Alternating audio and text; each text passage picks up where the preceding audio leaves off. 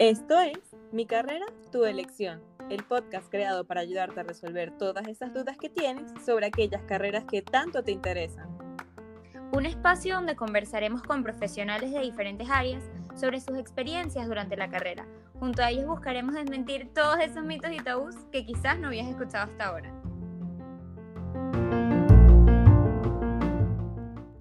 Hola, hola, bienvenidos a un nuevo episodio de Mi carrera, tu elección. El día de hoy nos acompaña Julio. Hola Julio, ¿qué tal? Bienvenido.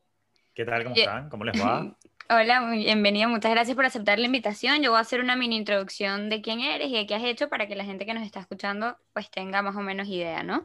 Bueno, les voy a hablar un poquito de Julio Cañas. Él es estratega financiero, asesor y educador. Tiene 15 años de experiencia en la industria financiera es economista con estudios de posgrado en inversiones y servicios financieros, además de contar con una amplia formación en gestión de patrimonios, psicología del dinero y neurofinanzas. Bienvenido Julio, muchas gracias por aceptar la invitación de vuelta. No, de nuevo, muchísimas gracias a ustedes por el espacio, siempre un placer poder compartir. Bueno, lo primero que te queremos preguntar, bueno, ya mencioné que estudiaste economía, pero nos interesa saber más a fondo el por qué lo estudiaste y dónde lo estudiaste. Sí, buenísimo. Fíjate, em, yo soy originalmente de Venezuela, eh, aunque nací en Maracay, crecí, estudié bachillerato en Caracas y estudié en la Escuela de Economía de la Universidad Católica Andrés Bello, eh, egresado hace unos cuantos añitos.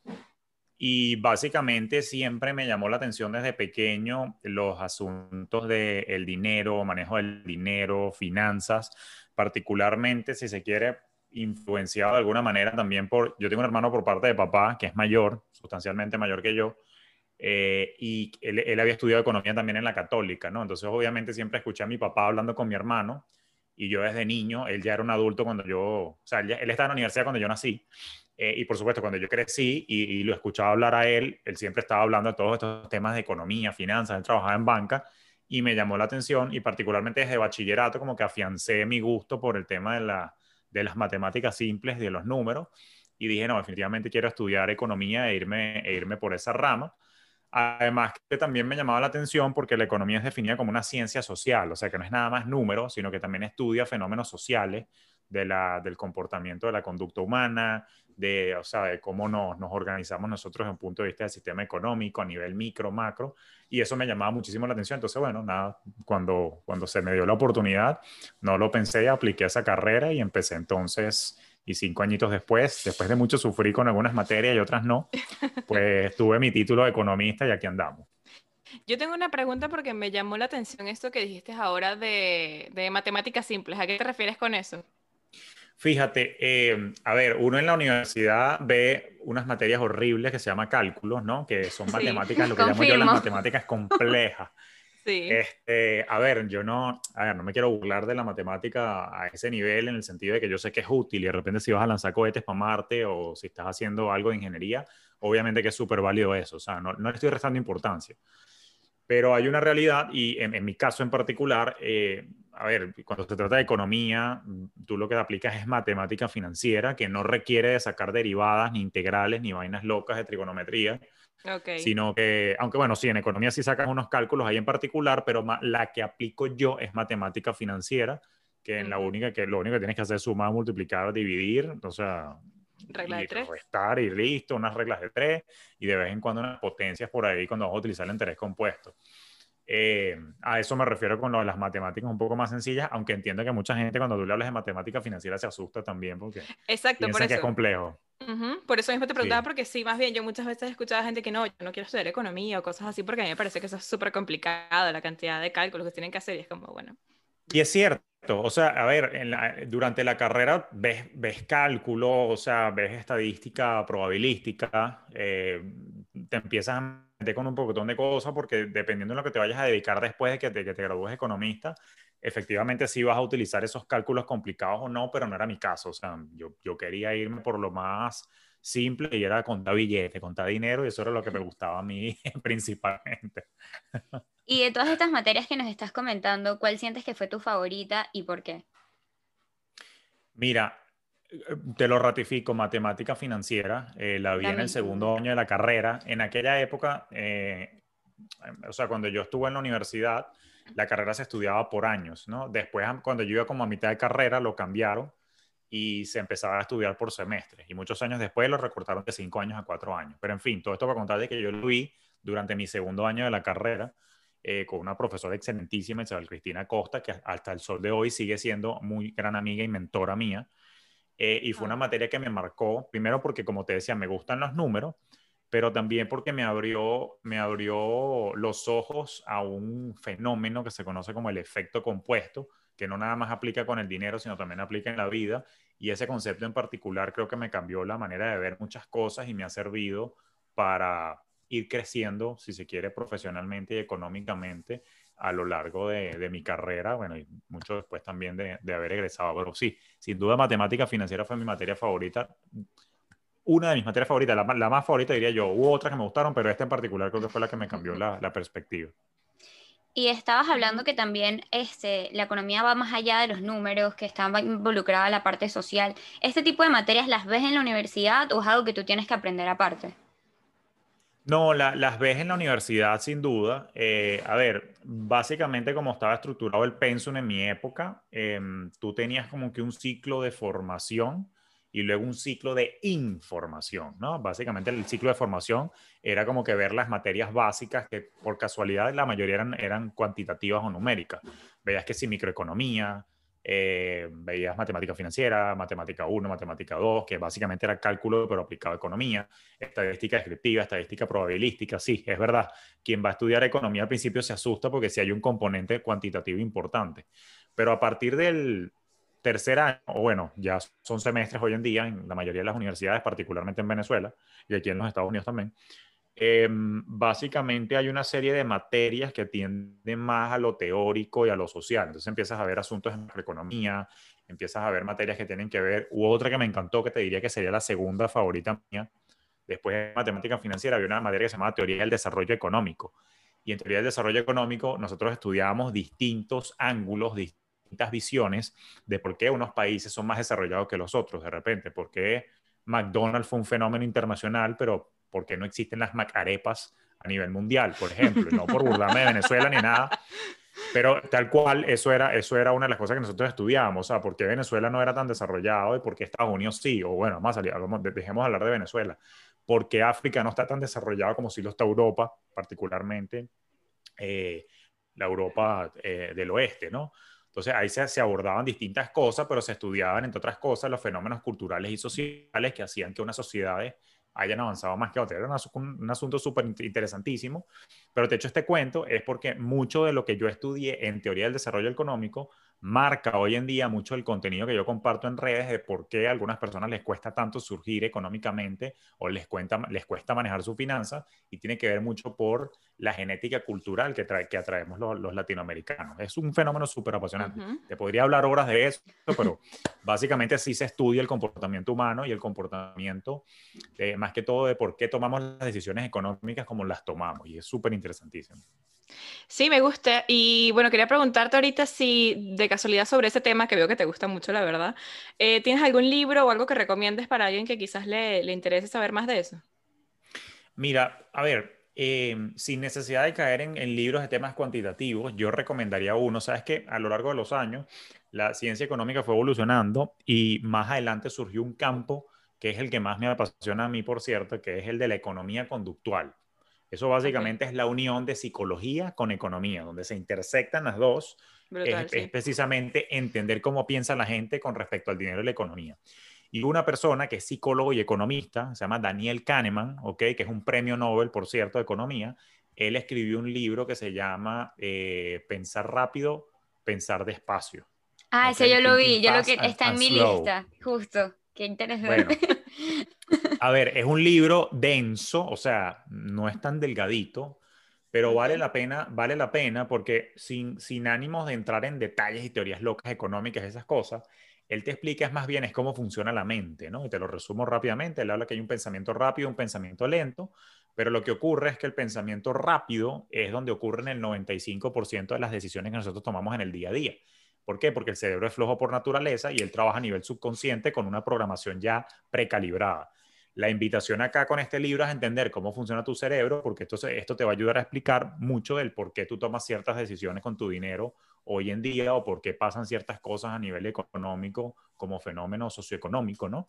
Eh, precisamente porque a veces el cerebro te juega eh, unas malas jugadas y es súper interesante estudiar y profundizar en esa área. Claro, te pregunto sobre todo porque, bueno, Debo decir que el único libro que he leído en mi vida sobre finanzas o sobre economía era un libro que se llamaba Pequeño Cerdo Capitalista, que habla sobre finanzas personales. Y es como súper... Eh, finanzas for dummies. Pero está bien, porque la verdad es que sí, es un tema, y es un tema que, aunque no te interese realmente estudiar finanzas como tal o economía, yo creo que es algo que todo el mundo debería manejar. Y a lo que te quería preguntar ahora, sí, de verdad, era actualmente a qué te dedicas y qué es lo que te llevó a, a dedicarte a esto realmente. Mira, Em, yo me defino básicamente como un estratega financiero, asesor y educador, empoderando a las personas con inteligencia financiera. Básicamente me dedico en dos platos a asesorar y educar en asuntos de finanzas. Eh, si bien es cierto que en redes sociales, particularmente en Instagram, donde está mi comunidad más importante y principal, donde se me conoce como Julio Finance, yo comparto contenido de finanzas personales en Instagram pero offline yo me dedico es a la consultoría y asesoría de gestión financiera de, de, negocios. Yo tengo ya 15 años en la industria financiera, en la industria de servicios financieros. Yo arranqué mi carrera recién graduado. Es más, yo empecé a trabajar ya estando en la universidad. Eh, yo empecé a trabajar en el año 2005. Eh, ya tengo 15 años en esa industria y empecé primero trabajando en temas de inversiones, en la industria del manejo de portafolios de inversión, trabajando para un banco en Venezuela, luego después hice unos cambios laborales, en el 2011 me vine a los Estados Unidos, tuve la dicha de conseguir una oportunidad y trabajé en, Nueva York un año y medio, después me trasladé para Miami, pero siempre estuve en el ramo de lo que llaman gestión patrimonial, en inglés se le conoce a eso en la industria como wealth management, y siempre estuve trabajando, eh, asesorando a dueños de negocios, empresarios, a cómo manejar sus inversiones. Eso de alguna manera hizo que me vinculara en la gestión de las finanzas de su negocio, porque era su principal fuente de ingreso, ¿no? Y de ahí mandaban el dinero para las inversiones. Y poco a poco entonces me fui volviendo como un poquito más integral desde el punto de vista de gestión financiera y en el 2013 pues me independicé y hoy por hoy, bueno, tengo mi propia firma de, de asesoría y ahorita estoy súper dedicado a la parte de, no solamente de educación, yo diría que también de transformación de hábitos financieros a través de un movimiento eh, o una comunidad, mejor dicho, para la, de la inteligencia financiera para el crecimiento que se, se llama Fintel Hub, que la llevo junto a mi socio Adam Strambasser y a través de la cual estamos ofreciendo todo el año distintos programas de capacitación y formación, tanto para personas como también para, para empresas. Qué interesante, me encanta que pues no te quedaste únicamente con la banca, porque yo siento que la mayoría de las personas que estudian finanzas piensan que van a tener que estar toda su vida sentados en un banco, asesorando así, y ya quedarse hasta ahí.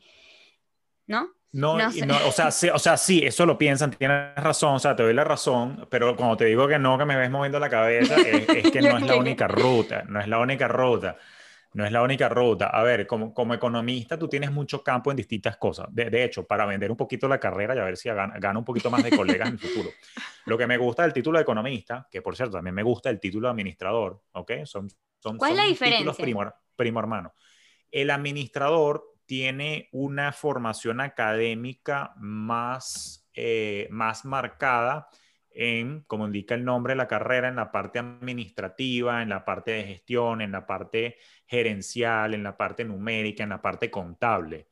El economista, eh, si se quiere, se mete en temas un poquito más de predicciones, proyecciones, en temas de, bueno, cómo están comportándose los fenómenos económicos yo te diría que un economista, aunque estudia microeconomía y macroeconomía, un economista tiende a ser como más macro, más a 30 mil pies de altura, a ver qué está pasando en la economía. El administrador se está dedicando a la administración de la empresa, es, un, es un, asunto más micro. Pero son, son carreras primormanas, o sea, de repente si te quieres, aquí para decir las cosas como son, si te quieres ahorrar unas pesadillas con ciertas materias y de repente no enredarte con teorías locas, lo más sencillo es que te vayas por administración. Pero si te vacilas y te gusta todo lo que es la parte de los fenómenos socioeconómicos, entender cómo es el comportamiento humano con respecto a la economía, etcétera, puede que ese tipo de materias las curses más probablemente en, economía, aunque yo estoy hablando con lo que yo sé de cómo, cómo funciona en, nuestro país de origen, Venezuela. Aquí en Estados Unidos yo no, yo no estudié, yo estudié posgrado en Estados Unidos, pero no el pregrado. Aquí en el pregrado funciona diferente.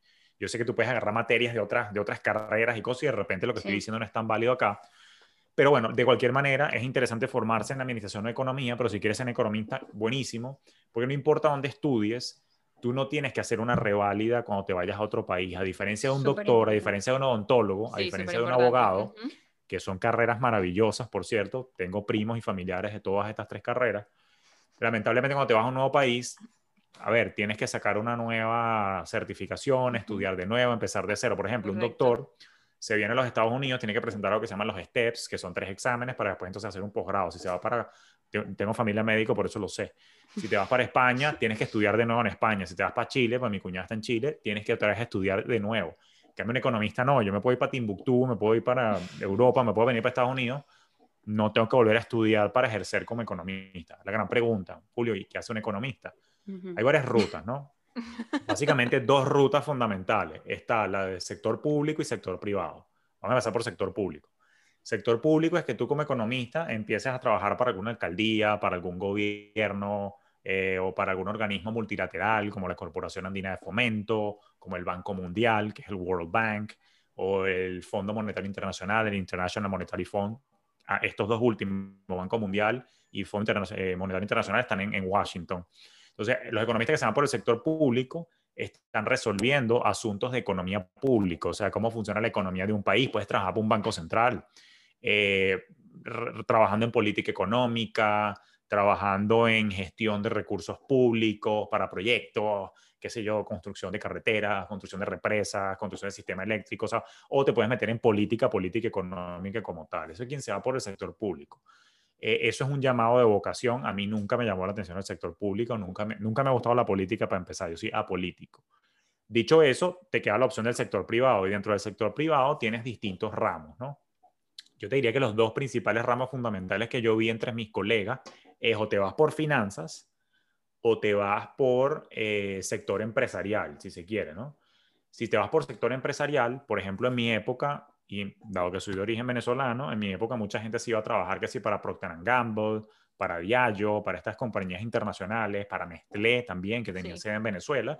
Y muchos de mis colegas que estaban trabajando en esas empresas, bueno, lamentablemente también se vieron igual que yo en la necesidad de emigrar y terminaron trabajando en Procter Gamble Panamá, en Nestlé Suiza, eh, tabacaleras internacionales como la British eh, Tobacco, que estaban en Venezuela también. Entonces, bueno, terminas trabajando para una de estas empresas y de alguna manera te terminas involucrando en gestión administrativa de las empresas, sector ventas, de repente terminas vinculado con algo de mercadeo, aunque no hayas estudiado marketing, es lo que yo he visto, ¿no?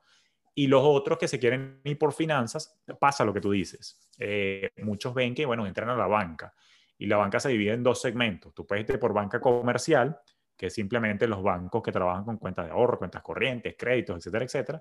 O te pasa como a mí, que te vas por banca de inversión, que es donde tú manejas inversiones en mercado de capitales, en la bolsa de valores, a nivel local en tu país de origen o a nivel internacional.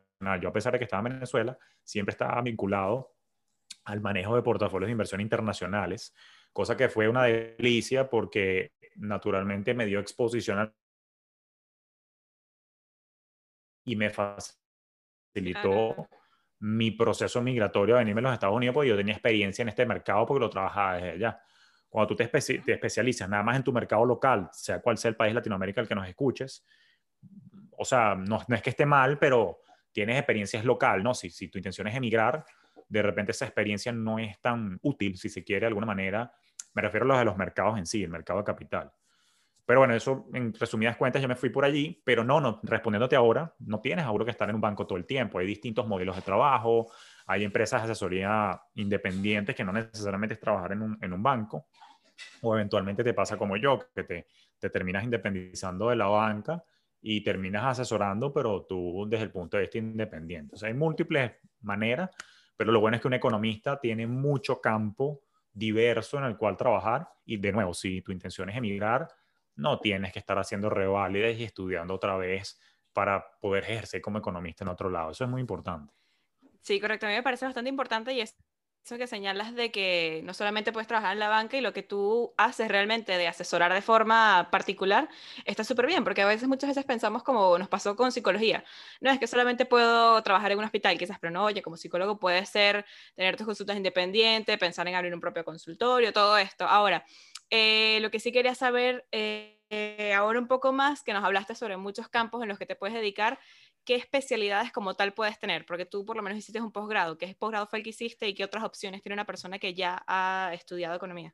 Sí, fíjate, teniendo como base economía, eh, yo he visto que hay como tres grandes ramos por el cual la gente se va a hacer sus posgrados. Te repito, si te quieres ir por el sector público, eh, tengo muchos amigos que hicieron lo que llaman un, un máster en políticas públicas, un MPP, un Master in Public Policy, por ejemplo, tengo muchos amigos que se fueron a estudiar a Harvard, acá en los Estados Unidos, se fueron a la Universidad de Chicago Booth, eh, Wharton, o sea, hay distintos programas. Columbia University en Nueva York también tiene un programa bellísimo de, de, políticas públicas, muy bien estructurado. Entonces, quien quiere irse por ese ramo probablemente vaya a estudiar eso. Tengo alumnos también, pues yo fui profesor en Venezuela, tengo alumnos que se fueron a estudiar de repente a London School of Economics en, en, en UK, en Reino Unido, o tengo inclusive un alumno que se fue a estudiar a, Asia eh, políticas públicas. Entonces, ahí básicamente lo que te enseñan es gestión de fondos públicos, cómo trabajar para un gobierno, para una alcaldía, gestionando proyectos de, la, de gran envergadura. Eso es una especialización. La segunda especialización que yo he visto muy común en los economistas es aquello que les llama la atención el tema de la venta, la gerencia de, sí, de básicamente de ventas y productos y servicios. Hay a quienes se le despierta la vena del, del mercadeo. Entonces eligen hacer un posgrado en marketing y combinan la base como economista con los conocimientos ahora avanzados en un posgrado en mercadeo y terminan trabajando entonces para empresas privadas como Nestlé, Procter Gamble, eh, British Tobacco, eh, que son las que me vienen a la mente donde tengo amigos, a trabajar en el área de ventas, por ejemplo. Claro, que lo que sí supongo, porque sí me doy cuenta que, claro, que toda la parte de economía siempre va a lo que dices, a mm, cosas macro, grandes, aunque sí lo estudias al micro, la forma de aplicarlo, digamos, siempre es a, cosas grandes. Entonces, cuando supongo que te especializas como en marketing, no mm, vas a buscar, exacto, manejar, digamos, la parte económica del marketing, pero de una macroempresa, no vas a ir directamente a sí, no sé, a, una empresa pequeñita con 10 trabajadores, no, supongo que no necesita una persona especializada en economía. No, fíjate, fíjate que depende, es cuestión de gustos, ¿no? Porque bueno, también todo depende de las oportunidades y lo que te vayan a pagar. O sea, no, no necesariamente porque seas economista te baja a las grandes. O sea, te puedes contratar una empresa mediana o pequeña, de repente una empresa consultora pequeña o una empresa mediana que simplemente necesita a alguien que sea, alguien que estudie ese tipo de cosas, de repente puede terminar como lo que llaman un gerente de finanzas de una compañía, tesorero de una compañía, o en inglés el término CFO, Chief Financial Officer, ¿ok? Como economista, ese, ese, ese, ese es un cargo al cual eventualmente tú puedes optar si te quieres dedicar a manejar las finanzas de una empresa. Si te especializaste en mercadeo, bueno, puedes ser el Chief Marketing Officer también, pero yo, yo sí creo que un economista que va a trabajar en el sector privado, en una empresa, no importa el tamaño, en mi opinión humilde, yo creo que sí debería saber no solamente la parte financiera, pero tiene que entender cómo funcionan las ventas y el mercadeo, porque de ahí es donde sale el dinero que produce una empresa. Entonces, como, como economista, si tú vas a administrar, eh, es lo que necesitas, ¿no? Y la tercera especialización que te estaba comentando, si es la ruta que decidí yo, que es la ruta financiera pura, es la ruta de inversiones. Entonces, por ejemplo, yo tengo una especialización en mercado financiero y gestión de activos, que es básicamente manejar portafolio de inversiones. Y después hice otra especialización, otra maestría aquí en los Estados Unidos, que es de gestión de instituciones financieras, de banca y servicios financieros, que es como ser gerente de una entidad financiera sin importar el tamaño. Y, para mí era importante esos conocimientos gerenciales porque, bueno, obviamente yo, yo, yo, yo por un tiempo trabajé con un grupo financiero venezolano que tenía presencia en Panamá, República Dominicana, Aruba y aquí en los Estados Unidos y yo era esa figura, yo era el CFO, el, Chief Financial Officer, y yo supervisaba también las finanzas de todos los proyectos y empresas que ellos tenían en estos países, además de llevar las finanzas personales e inversiones de la familia dueña de este grupo. Entonces, eso fue, por cierto, una experiencia buenísima porque, bueno, me permitió agarrar un poquito más de experiencia internacional y conocimiento de cómo funcionaban distintas regulaciones, eh, pero te puedes lanzar por ahí. Ahora, eh, corriendo, o sea, complementando lo que decía Andrea, te tienes que quedar pegado en un banco, es tu decisión. O sea, no hay una ruta única ni ninguna es mejor que la otra. Yo aprovechando que tocaste el tema del banco, me da full curiosidad ver, porque ahorita yo creo que hay muchas series relacionadas con los economistas, con tal, y yo creo que muchas personas quizás tomen la decisión de estudiar esto en base a series. Entonces te quería preguntar, cuando tú viviste la experiencia de trabajar en un banco, ¿cómo fue tu día a día? O sea, ¿cuál era la, o sea, qué es lo mejor de trabajar en la banca y qué no es tan bueno? Y por qué decidiste independizarte. Creo que eso es algo que es bastante interesante para cualquier persona que está intentando mm, comenzar en esta parte laboral.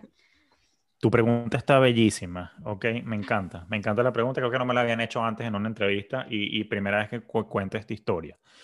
En mi opinión personal, yo tengo 35 años a la fecha de grabación de este podcast, ¿no? Eh, o sea que yo empecé a trabajar a los 20, tengo ya 15 años en esto. Mi opinión personal, ¿ok? Es que tú a los 20 debes acumular experiencia y en tus 30 tú empiezas a construir lo que sea que tú quieras construir, o tu carrera o tu propio negocio. Yo no soy emprenazi, yo no soy de esos que anda diciendo por ahí, no, tienes que emprender porque mm, si, tienes, si, no vas a andar construyendo el sueño de otro. Yo no creo en esa frase, ¿ok?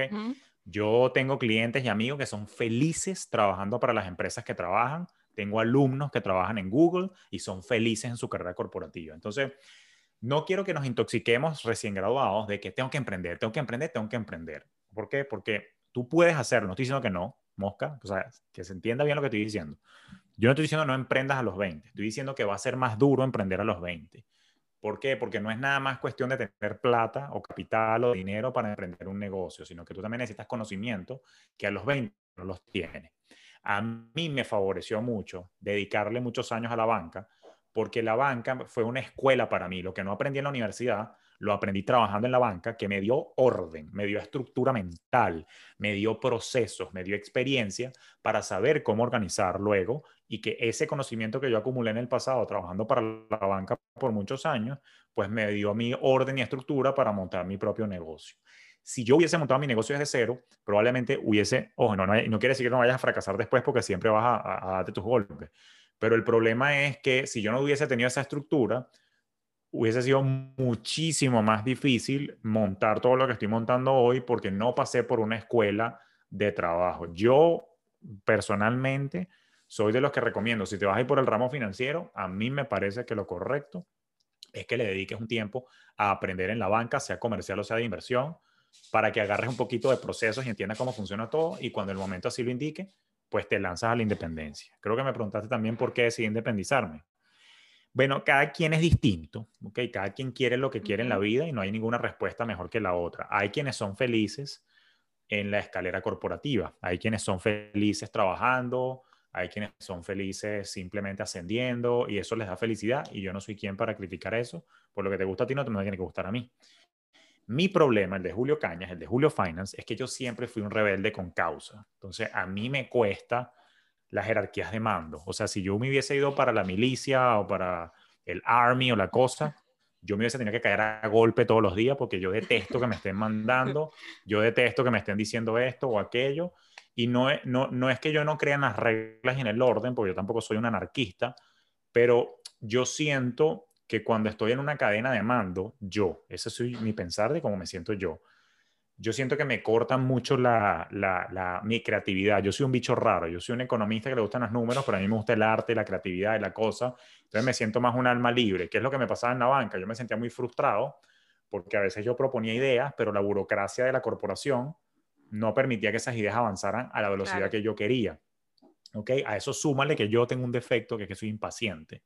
Entonces yo no tenía paciencia que yo proponía una cosa y no se hacía. Y, no era que yo tenía la razón y yo era, no sé, un genio, no para nada, pero no, no, no escalaban las cosas. Entonces a mí me frustraba no tener el control de que las ideas florecieran como yo quería. Y eso me pasó, para que sepas, a los 10 meses de empezar mi primer trabajo. O sea, ya yo, ya yo ahí me di cuenta, esto no va a ser para mí para siempre. Pero fui paciente. O sea, me calé mis cuantos años trabajando en la banca porque yo entendía que tenía que quemar esa etapa, porque si me lanzaba el ruedo independiente, ¿quién le iba a prestar atención a un chico de 22, 23 años sin experiencia? ¿Entiendes? O sea, no es lo mismo en mi caso, en mi ramo. Ojo, esto no aplica necesariamente para un diseñador, esto no aplica necesariamente para un marquetero. en mi caso, en finanzas.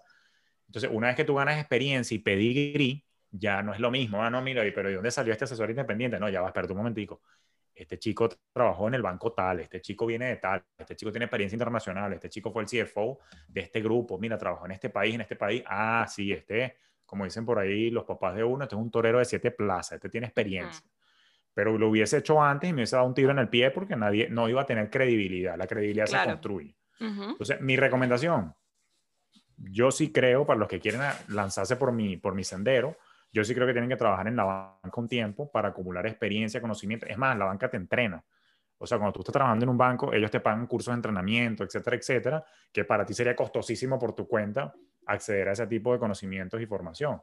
Entonces, es como una escuela más. Y bueno, obviamente, para los que piensan como yo, de la escuela uno no se, uno se gradúa, uno no, no se queda pegado allí. De hecho, tengo que decir, y disculpa que interrumpo toda la idea, pero debo decir que yo ah, recientemente estuve trabajando con banca también, solamente bueno, solamente de la parte de atención, y realmente eh, tuve la oportunidad de que me dijera un capacitador, porque a mí me gustaba mucho la parte de inversión y bueno, quería como irme a ese lado dentro de atención, pero irme por la parte de inversión.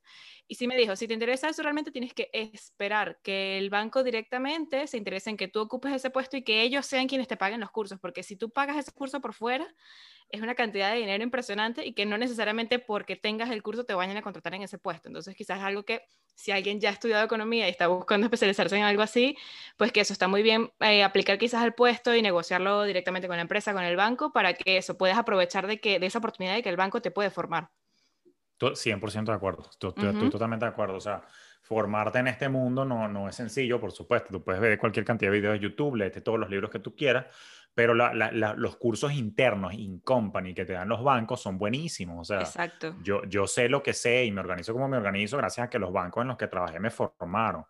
Eh, y eso vale la pena, o sea, vale la pena ser paciente. Lo que sí ocurre es que si la, quien me está escuchando es como yo, que es un rebelde con causa, que no se siente cómodo. Yo, por ejemplo, eh, si tú ves mi estructura de valores, la libertad para mí es uno de los valores más importantes, eh, tanto para mí como para ayudar a los demás a alcanzarlo en todo sentido te repito, yo sentía que la, vida corporativa estaba coartando mi libertad, estaba coartando mi creatividad y yo decía, yo quiero estar más en control de lo que yo haga.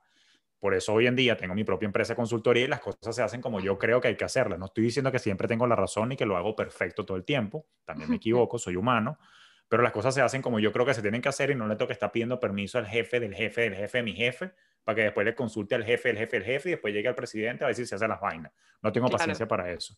De como soy una persona impaciente y con ínfulas de que quiere libertad, definitivamente la ruta independiente era para mí, pero no, no tiene por qué ser para todo el mundo. Ahora me surge la duda eh, que dijiste de que, bueno, las cosas se hacen como, como yo lo digo y te puedes equivocar. Eh, ¿Cómo puedes manejar un error o es una equivocación eh, quizás con lo que tú dices que haces de predicciones o de asesoramientos, lo que sea?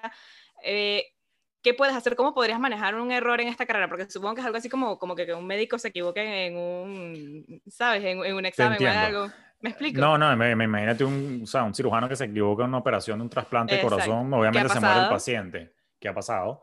Eh, en nuestro caso no es tan grave, o sea, al final del día, depende de lo que te dediques, pero por ejemplo en asesoría, claro, en la medida que vas acumulando más experiencia, el margen de error se disminuye. Tú, tú, por ejemplo, hablabas de predicciones. Yo no soy una persona que predice, o sea, quien se asesora conmigo y me pregunta, y me pregunta, mira, ¿qué va a pasar en la bolsa el año que viene? Le contesto como contestó JP Morgan. Va a fluctuar. Yo no sé si para arriba o para abajo, pero va a fluctuar. Entonces, no, pero este, está chévere que, que, menciones ese ejemplo, porque si hay economistas que se dedican a la predicción financiera, financiera y de las economías. Yo no me dedico a eso porque no me guste, tampoco soy Nostradamus. Eh, y por 10 cada 10 economistas que dicen que la vaina va a subir, hay otros 10 que dicen que la cosa va a caer. Entonces, al final del día es difícil saber quién tiene, quién tiene eso. Pero ¿cómo lidias con los errores? Bueno, siendo humano. O sea, si eres ser un buen profesional, al menos en la parte económica y financiera, no necesariamente implica que nunca te vas a equivocar. Ser profesional es que cuando te equivoques sepas rápidamente cómo solucionar el problema o cómo, o cómo conseguir el cómo paliar la situación en la que te metiste. O sea, obviamente nuestros errores no son tan graves como los, yo no estoy operando a nadie, pero bueno, en que te puedes equivocar, no sé, en un pago, en una transacción, en una mala decisión, pero al final del día... Claro, sobre todo por lo que mencionabas de, la credibilidad. De lo importante sí, que sí, claro. Y es que ahí está la credibilidad. El, el tema no es que nunca te equivoques, el tema es que primero reconozcas el error y de una vez seas lo suficientemente profesional como para buscar la vuelta. Ahora, un error que puede ocurrir, que de repente decidiste hacer cierta estrategia y la estrategia no funcionó. Eso es parte del riesgo, no solamente tuyo como profesional, sino de tu asesorado también. Al final del día, la última palabra la tiene él y no con eso estoy trasladando la responsabilidad, sino diciendo que la responsabilidad se comparte. Por ejemplo, si yo estoy asesorando a una persona que es dueña de negocio, eh, yo tengo muchos clientes en el sector creativo y tengo un cliente que, por ejemplo, tiene una agencia de diseño en Nueva York. Yo le doy esta recomendación, pero la última palabra la tiene él si le gusta o no le gusta y si le parece. Claro. Si le parece y le ejecutamos y no funciona, la responsabilidad fue de los dos de que no funcionó y pueden haber múltiples variables allá afuera. Pero lo que sí recomiendo es que eh, esto es una recomendación para los profesionales jóvenes, sobre todo recién grabados. A mí no me pasó, pero lo vi mucho. No tengan miedo a decir no sé. ¿Ok? A veces uno cuando está recién graduado, uno por querer lucir profesional y experimentado, uno le preguntan una cosa a uno que uno no sabe y uno empieza a hablar tonterías o pendejadas para responder simplemente porque uno le tiene miedo como profesional joven a que porque no sepas te digan que eres poco profesional o que para que estudiaste eso si no sabes. Al contrario, claro. quedas, quedas como un tonto, ¿ok? Cuando contestas una tontería o una cosa que no tiene nada que ver y es preferible ser profesional y decir, no lo sé, pero te voy a conseguir la respuesta en las próximas 24 horas. Y vas y googleas, youtubeas o buscas el teléfono de quien sepa y luce más profesional que vuelvas al día siguiente con una respuesta mejor pensada. Entonces, si hay un consejo que le quiero dar a los jóvenes profesionales, independientemente de la carrera, pierdan el miedo a decir no sé, porque es mejor eso y más sano a que cometer una tontería por decir una barra basada que no tenía nada que ver con lo que te estaban preguntando. Claro, sí. Me, me, encanta eso que estás diciendo porque sí, yo también lo he visto bastante y a veces también me ha pasado, pero yo también he aprendido que hay, uno no tiene que saber todo. realmente, ¿no? No, para nada, para, nada, este, cambiando un poquito el tema, yo creo que algo que las personas se fijan muchísimo a la hora de elegir una carrera es qué tanto pagan. Y yo creo que esto es algo porque no, o sea, muchas personas hasta elegimos, voy a decir elegimos, porque me incluyo ahí, una carrera por lo que te dicen que vas a ganar si estudias eso, a por lo que realmente te apasiona. Entonces, mi pregunta es, con todo este preámbulo, más o menos cuánto puede aspirar una persona que estudia economía a ganar quizás ponle un recién graduado que no tiene especialización, que consigue un trabajo. Generalmente responden salario mínimo. No sé si con esta carrera en particular es lo mismo o es un poco más grande el sueldo. Obviamente depende de donde trabajes también, ¿no? Sí, pues bueno, ya me adelantaste la primera, la primera cosa. Depende del país donde estés, depende, depende de donde trabajes. O sea, creo que te puedo responder basado en mi conocimiento. Eh, yo, estoy, yo tengo ya 10 años acá en los Estados Unidos. O sea, pero no sabría en el resto de Latinoamérica y yo vengo de Venezuela y lo que él te diga no se parece nada cuando yo era, a cuando yo era recién graduado hace, 15, hace, hace unos cuantos años, ¿no? Pero por, por, lo menos, a ver, una persona estudia recién graduada, los sueldos en Miami son más o menos bajos, un economista acá recién graduado que de repente esté en un, sí, un promedio. entry level, de repente puede estar aspirando a ganar mm, probablemente como mínimo unos 3 mil dólares al mes, que son 36 mil dólares al año. Ahí empiezas, ¿ok? okay. Eh, ¿Qué tanto puedes ganar? Depende, es que depende de múltiples factores, o sea, depende del tipo de empresa, depende si estás en el sector público, si estás en el sector privado, si estás en el sector privado, si estás en la parte de mercadeo, si estás en banca. Eh, digamos, ahí mi mejor recomendación es que visiten páginas web y sitios públicos donde existe, particularmente aquí en los Estados Unidos, información y data que te revela cómo están los salarios para ciertos cargos. Entonces, eso, esa información se puede, al menos en los Estados Unidos, en otros países, lamentablemente no, no estoy tan familiarizado, pero tú puedes ver, por ejemplo, aquí en Estados Unidos existe páginas como Indeed, eh, Monster, eh, Glassdoor, donde tú puedes ver cuánto están pagando y tú pones el título del cargo y él te dice, bueno, qué empresas están contratando y puedes, puedes ver esos salarios. Pero te repito, un economista recién graduado eh, puede estar probablemente a partir de los 3 mil dólares mensuales o 36 mil dólares anuales y de ahí para arriba el cielo es el límite dependiendo de lo que te dediques, ¿no? Y, y, de nuevo, ya hay otras variables que dependen. O sea, en Miami los sueldos son más bajos que en Nueva York, pero en Nueva York, aunque los, los salarios son mucho más elevados. La vida es carísima. La vida es carísima y allá pagas más impuestos que acá. En Florida no se paga impuesto estatal, en Nueva York sí. En, en, en, en Chicago, por ejemplo, se paga también impuesto estatal. Eh, te vas a Texas y bueno, es parecido a Florida, nada más pagas impuestos federal y no estatal. Entonces, hay múltiples factores ahí que hay que determinar. Y bueno, ahorita con todo lo que ocurrió en el 2020 y los cambios de tendencia, está también la, esta, esta no, no, quiero llamarlo moda, modalidad, vamos a llamarlo, del teletrabajo. Ahora tú puedes trabajar sentado en Miami con un cliente o con una empresa que está en Texas, está en, no sé, en Dallas Forward. Entonces, eh, es cuestión de buscar y, y si es necesario, asesorarse con algún career coach, por cierto. Eso es muy importante, por cierto, para los, para, para los jóvenes, particularmente quienes quieren trabajar en, la escalera corporativa, independientemente de la profesión. A veces es importante que inviertan en, un career coach que les ayude a, escribir el currículum. De hecho, voy a aprovechar a hacer una invitación acá. Yo hice un episodio en mi podcast Finanzas Orgánicas con Humberto Jovanovic, que es un career coach. Está ah, bueno que se escuche en ese episodio, porque, porque él te explica, en ese episodio cuando yo lo entrevisté, él te explica un poquito qué tienes que hacer en LinkedIn, que es la, la, la red social profesional, o qué no tienes que hacer. Y entonces un career coach te ayuda a cómo escribir el currículum, cómo escribir el, el, cover letter, que es la carta de presentación que mandas junto con el currículum. Sí. Eh, él te ayuda a ver cómo mostrar tus áreas de genio, tus áreas de brillo, te prepara para una entrevista. Yo creo que eso es una muy buena inversión al momento de salir a buscar trabajo como joven profesional. Sí, la verdad es que sí. Y uh -huh. te quería preguntar también, obviamente supongo que influye, ¿hay, ¿hay, alguna especialidad en particular que si la haces tiene mayor posibilidad de que ganes mejor o algo así? ¿O en general las especialidades en esta carrera son más o menos similares? O sea, si ya tú con que tengas una especialidad vas a ganar más. No sé si me expliqué. sí, no, sí te, sí, sí te explicaste, o sea, sí te explicaste y, y de hecho creo que quedó en el aire algo que tú mencionaste también hace rato que lo quiero rescatar con respecto a que no quisiera como que sesgar la respuesta para que decidas por dónde irte por un tema de plata, porque por ejemplo, claro. a ti te apasionan las políticas uh -huh. públicas y si yo te mando por finanzas porque supuestamente vas a ganar más, vas a ser infeliz el resto de tu vida.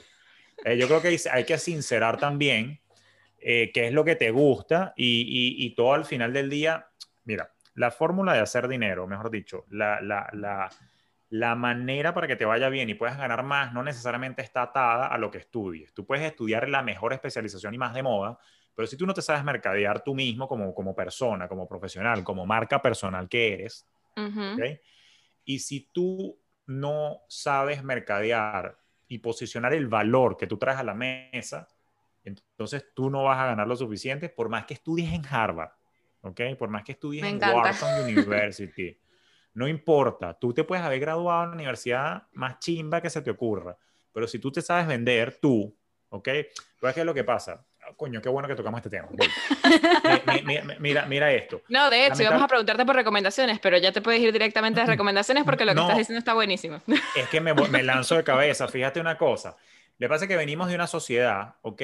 Que estás acostumbrado a que tienes que ir a una universidad de alto calibre, o a una Ivy League, para que digan, wow, se graduó de Harvard, voy a ganar más. El mundo está cambiando y eso es una vaina que los jóvenes que me están escuchando ahorita tenemos que entender. Yo vengo, a pesar de mis 35 años, yo vengo de una generación que, se, que creen eso, que tengo que estudiar en Chicago, en Harvard, en London School of Economics, ¿okay? en HEC París, ¿okay? o en, en NYU para que me paguen más. O sea, eso es cierto, pero está cambiando, ¿okay? sobre todo con el tema de la pandemia que la gente no pudo ir a las universidades y la, están cayendo las aplicaciones a los programas como por ejemplo un MBA, etcétera, etcétera, hay, hay un, un terremoto en el mundo académico. Y al final del día vienen luego empresas como Google, como Tesla y dicen, ¿sabes qué?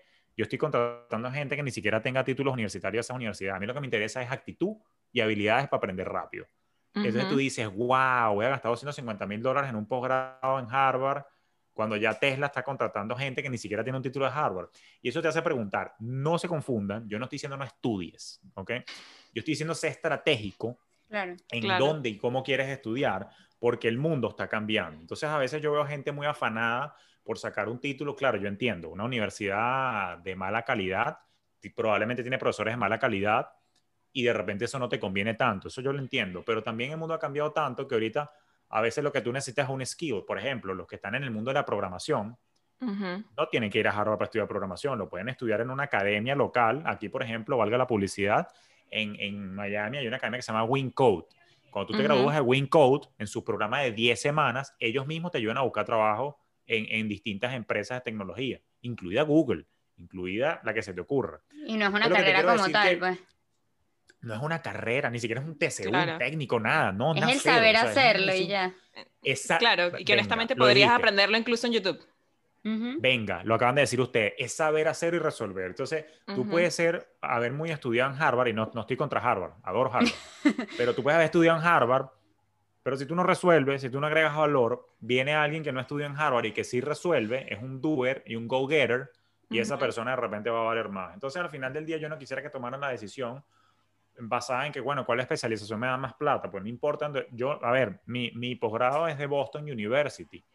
Mm, yo estoy 100% seguro que el posgrado de finanzas de Wharton o University of Pennsylvania es mucho mejor. Yo estoy seguro que el posgrado de Chicago era mucho mejor. Pero probablemente yo estoy ganando ahorita mucho más que alguien que se graduó allá porque yo sí me sé vender, yo sí me sé mercadear, me explico. Todo está en la actitud, en el valor que trae. Entonces tú eres, depende de ti, no del título necesariamente, el cuánto más ganas. Lo que tienes es que agarrar las habilidades, saber dar valor y saber comunicarlo y mostrar tu trabajo. Me encanta todo lo que estás diciendo, de hecho yo soy demasiado pro de eso porque desde chiquitos nos enseñaron que tienes que elegir una carrera porque tienes que ejercer eso el resto de tu vida. Y eso es lo que yo creo que les, les, genera tanto estrés a cualquier persona intentando elegir eh, pues cualquier cosa que va a definir su futuro, pero no necesariamente, tú puedes irte por las ramas si quieres, ¿sabes? Eh, me encantó... Sí, cuéntame. Te, digo algo, siempre que haya alguien dispuesto a pagar por lo que tú haces, tú tienes la oportunidad de hacer dinero. Mi papá siempre me decía, hijo, hay gente para todo. ¿ok? Sí. O sea, yo he visto gente haciendo billete, pero billete grosero, dando cursos de cómo maquillar, cómo maquillarse y que ganan mucho más plata que una persona que trabaja en un banco egresada de Harvard, para que sepas. Sí, Entonces, no, no, es verdad. No, quiero que me agarres esto despectivo, ese no fue el tono que estaba utilizando, o sea, te sorprende, tú decías, ay, sí, vas a dar cursos de maquillaje, que estás loco, te vas a morir de hambre. No, o sea, no necesariamente, o sea es cuestión de que haya un público dispuesto a pagar por lo que tú haces y que valore lo que tú haces. Y las oportunidades de hacer dinero están ahí. Si puedes englobar tres enseñanzas principales que quieres que se lleven, chiquiticas y en resumen, ¿qué le dirías a estas personas que están escuchando de todo el, en resumen de todo lo que hablamos en el episodio? Wow, poderoso. Bueno, más, más allá de lo que hablamos en el episodio, qué buena pregunta. Mira, yo arrancaré por lo siguiente, sobre todo cuando estás joven. Tienes que aprender desde temprano el, todo lo que tiene que ver con la administración del tiempo. El tiempo es valioso. Te lo resumo rápidamente. Cuando uno está chamo, particularmente niño, adolescente y joven profesional hasta los 25, uno no tiene noción de, de, la importancia del tiempo. Uno se cree como inmortal. Uno ve la vejez y la muerte, algo así como lejos. Y hablar de muerte no es pavoso, es entender que tu tiempo en esta tierra es finito.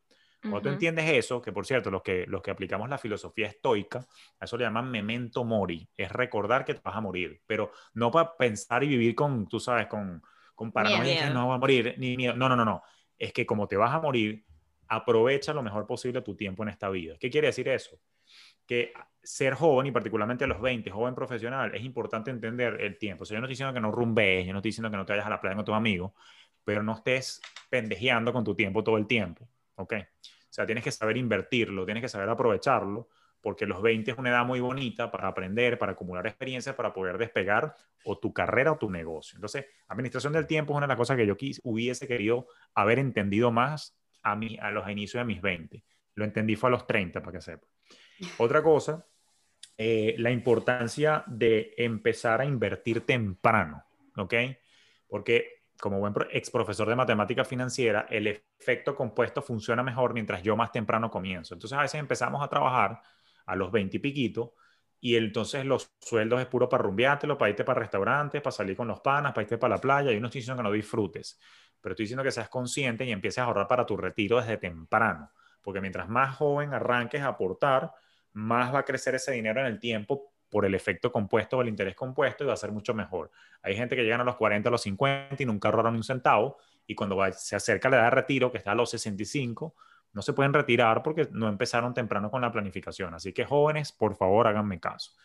Y lo tercero, yo te diría, es que hay que convertirse en un aprendiz eterno. Un aprendiz eterno, no estoy diciendo que tienes que estar estudiando un posgrado todos los años y que tienes que sacar un PhD cada cinco años. No, es aprender. YouTube, este podcast, un libro. ¿Por qué? Porque quien tiene conocimiento tiene poder y particularmente poder de adaptarse a los cambios. El mundo cambia, ¿ok? Y más en estos tiempos acelerados que estamos viviendo de una economía de la información una economía digital. Quien está aprendiendo constantemente está ganando conocimiento y habilidades que le permiten adaptarse a los nuevos tiempos. Si no, te quedas anclado nada más con lo que estudiaste en la universidad, que eso puede estar obsoleto y cuando viene un cambio no sabes qué hacer pierdes tu trabajo, pierdes tus clientes, pierdes tus negocios. Solución, mantente aprendiendo todo el tiempo de manera que puedas llevar el ritmo, los cambios que te va lanzando el mundo. Me encantaron estas tres anécdotas, realmente me alineo mucho con lo que tú dices. Estoy fascinada con este episodio y en verdad yo creo que le va a aportar muchísimo valor a cualquier persona que lo esté escuchando y ni siquiera que hayan considerado que estén estudiando finanzas, cualquier persona que, que se haya metido por curiosidad, siento que estas enseñanzas le van a ayudar muchísimo. Yo no quiero decir nada porque no quiero que se acabe el episodio. Pero nada, tenemos que dejarlo hasta aquí, Julio. Muchas gracias de verdad por sobre todo aceptar nuestra invitación, abrirte y contarnos tanto sobre ti y tanto fuera de la carrera, porque siento que esto mm, sí me va a servir quizás más a mí, no me importa si, si al final nadie quiere tomar la carrera de, de finanzas y economía, la verdad es que me has dado muchas lecciones súper importantes, la verdad. Y nada, eso agradecerte por venir aquí, y lo dejamos hasta aquí. No, vale, gracias a ustedes por la oportunidad. Y para mí más bien un placer poder, a ver, esto, esto que hablamos ahorita es lo que yo le diría a mi yo de 20 años si yo pudiera viajar en el tiempo y decirle, haz estas cosas, créeme, todo lo que hablamos hoy es lo que yo le hubiese, le hubiese querido aconsejar a mi, a, mi, a, mi, a, mi, a mi yo más joven.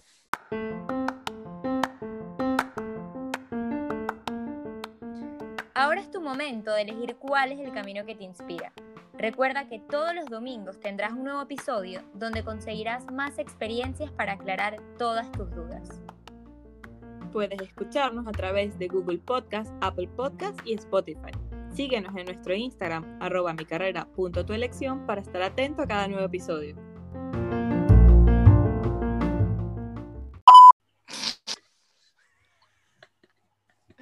Me encanta esa voz. Ok. Sí.